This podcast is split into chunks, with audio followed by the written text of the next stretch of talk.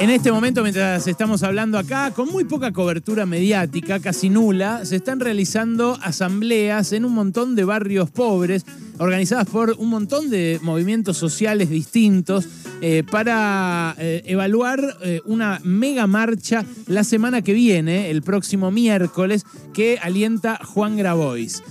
Claro, la marcha de la semana que viene promete tener una escala importante, pero también esta misma movilización, la de hoy, la de las asambleas, eh, va a estar seguida de otra gigantesca mañana, en la cual se van a movilizar tanto el bloque piquetero, que marcha a la Plaza de Mayo, los grupos eh, de movimientos sociales más eh, opuestos al gobierno, que denuncian más enérgicamente la situación social, pero también otros sectores, como la UTEP, también de Juan Grabois, que marcha al Congreso para reclamar el salario básico universal.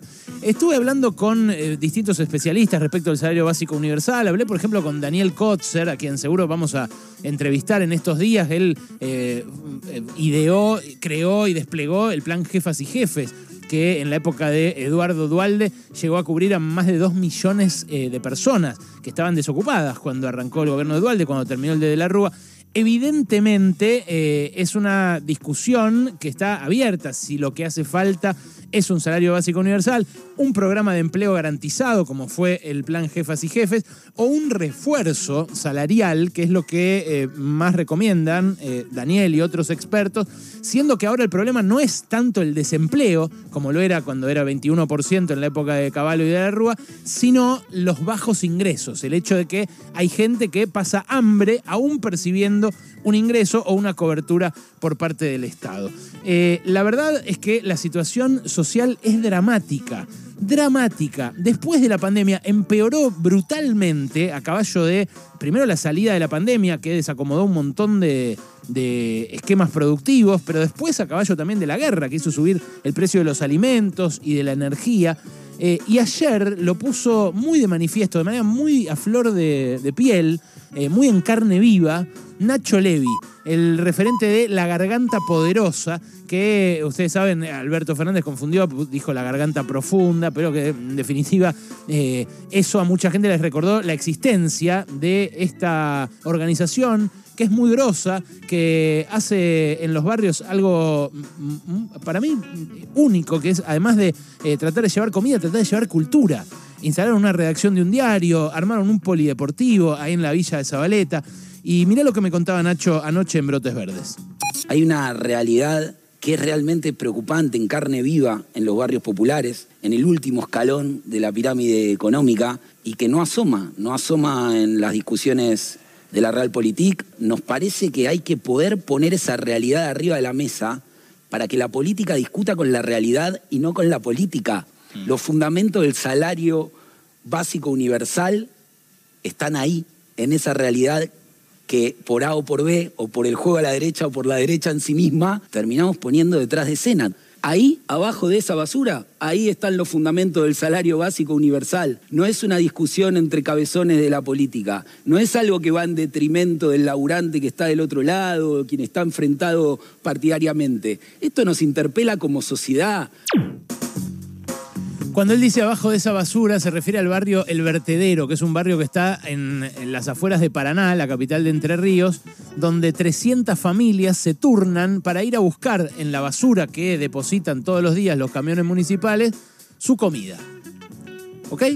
O sea, 300 familias van ahí, eh, sacan algunas cosas que venden, cartonean, pero sobre todo sacan su sustento, su comida, comen de la basura.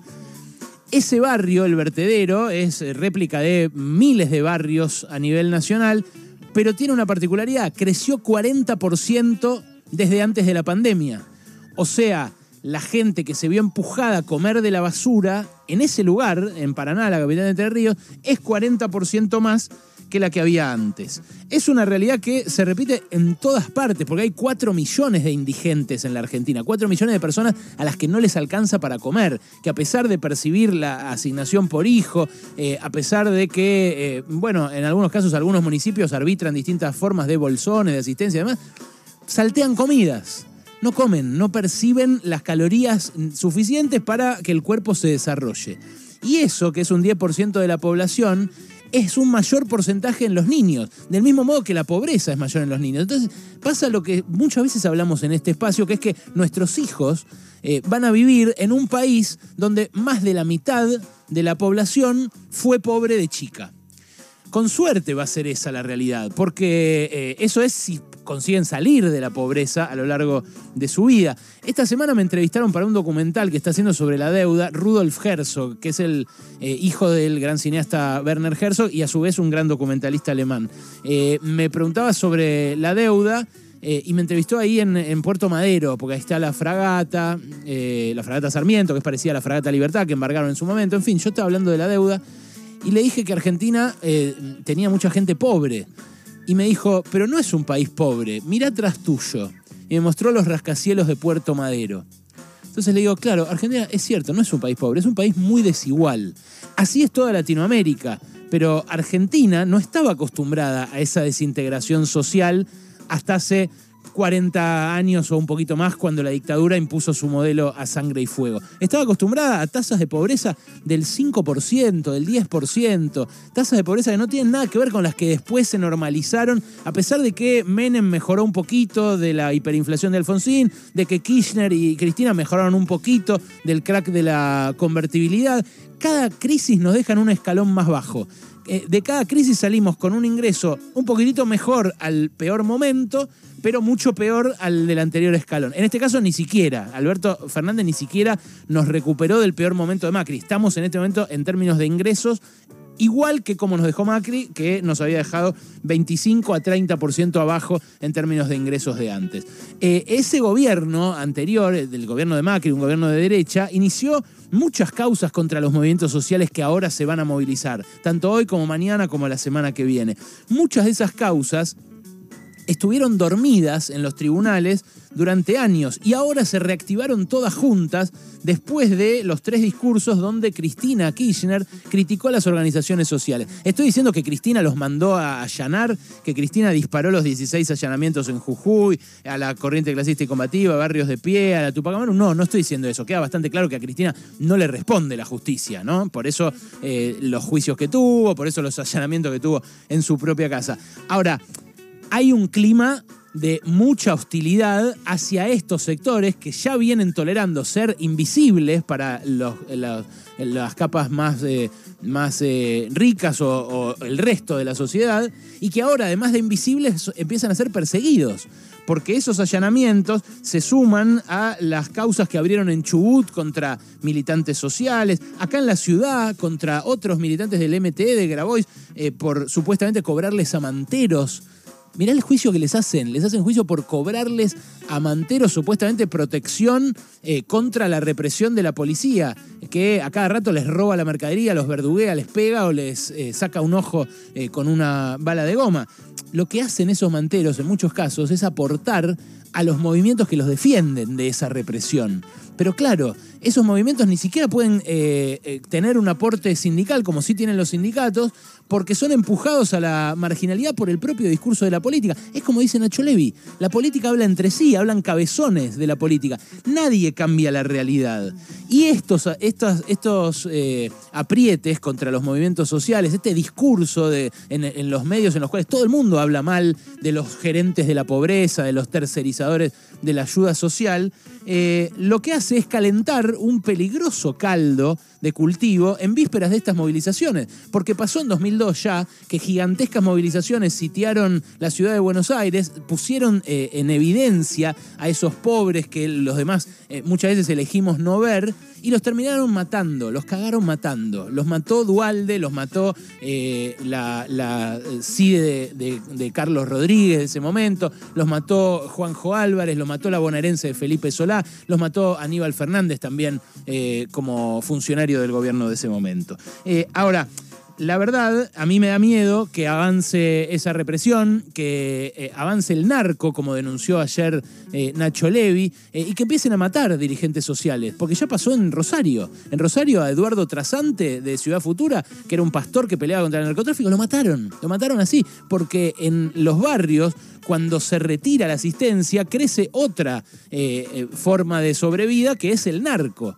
Y hay incluso en los barrios eh, situaciones donde los que antes eran parte de una organización o eh, trataban de ayudarse mutuamente, terminaron entrando a ese negocio porque no les queda otra, porque si no se cagan de hambre. Así como los empujó a cartonear o a comer del basurero a muchos en Paraná, a otros los empuja a, a vender falopa, digámoslo así y a que eso le exponga a su vez su vida a, un final trágico. Eh, ahora, ¿es la justicia la que empuja allanamientos para demonizar a los movimientos sociales, para blindar al gobierno de derecha que venga después de este? Eh, ¿Busca custodiar el ajuste que anunció Silvina Batakis, que va a empeorar la situación de esos sectores pobres, porque durante la segunda mitad del año, por ejemplo, no va a haber refuerzo de 18 mil pesos como el que hubo ahora en estos últimos meses, porque el Fondo Monetario no lo habilita? ¿Qué busca? yo no lo sé, la verdad, no, no lo sé, lo vamos a ver en este tiempo. Pero lo que sí eh, me pregunto ante ese avance del narco, ante la vergüenza del lockout agropecuario que hoy hacen las entidades de, de patronales eh, ruralistas, a pesar de que lo que reclaman que es más gasoil ya empezó a aparecer, porque lo dicen los propios transportistas, ya empezó a aparecer más gasoil en las estaciones de servicio, aunque todavía hay faltantes, eh, y ellos no tienen nada de qué quejarse en su situación particular, porque son los de panza llena los que le va bien. Bueno, me, pregunto cuándo vamos a empezar a ver a los invisibles. ¿Qué, qué hace falta para que nos eh, resulte tan raro como al alemán que me entrevistó a mí? Que existan villas como la 1114 en la ciudad de Buenos Aires, que es la más rica de la Argentina y que tiene un PBI per cápita como el de Bélgica. ¿Para qué quieren gobernar si no es para cambiar esa realidad?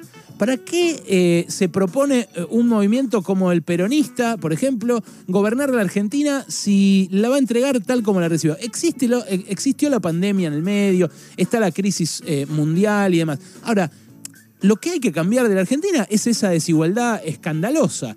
La derecha no lo va a cambiar. Eh, en la Argentina los sectores populares se sienten representados por el peronismo y me imagino yo a un montón de gente escuchándola a Batakis anunciar el ajuste que anunció y diciendo, como decía Nani Moretti en Aprile, en la película esa de hace como 30 años, que lo miraba Máximo D'Alema discutir con Berlusconi, decía, decía algo de izquierda, D'Alema, decía algo de, por lo menos decía algo cívico, decía algo por lo menos. Bueno, me imagino gente gritándole al televisor, diciéndole a Batakis, decía algo peronista, Batakis, eh, por lo menos decía algo de coraje cívico, algo que nos haga pensar que ustedes quieren gobernar para suturar esa fractura que divide a esta sociedad y que la verdad que la está hiriendo para siempre. Eh, esa gente, creo yo, esperaba que este gobierno hiciera visibles a los invisibles y ahora está poniéndose de manifiesto y se va a mostrar en las calles, tanto hoy como mañana como la semana que viene, que no. Ojalá la respuesta no sea represión, ojalá la respuesta sea abrir los ojos, porque están ahí, se están cagando de hambre y la desigualdad en Argentina ya mata, puede matar mucho más. cosas. Cosas.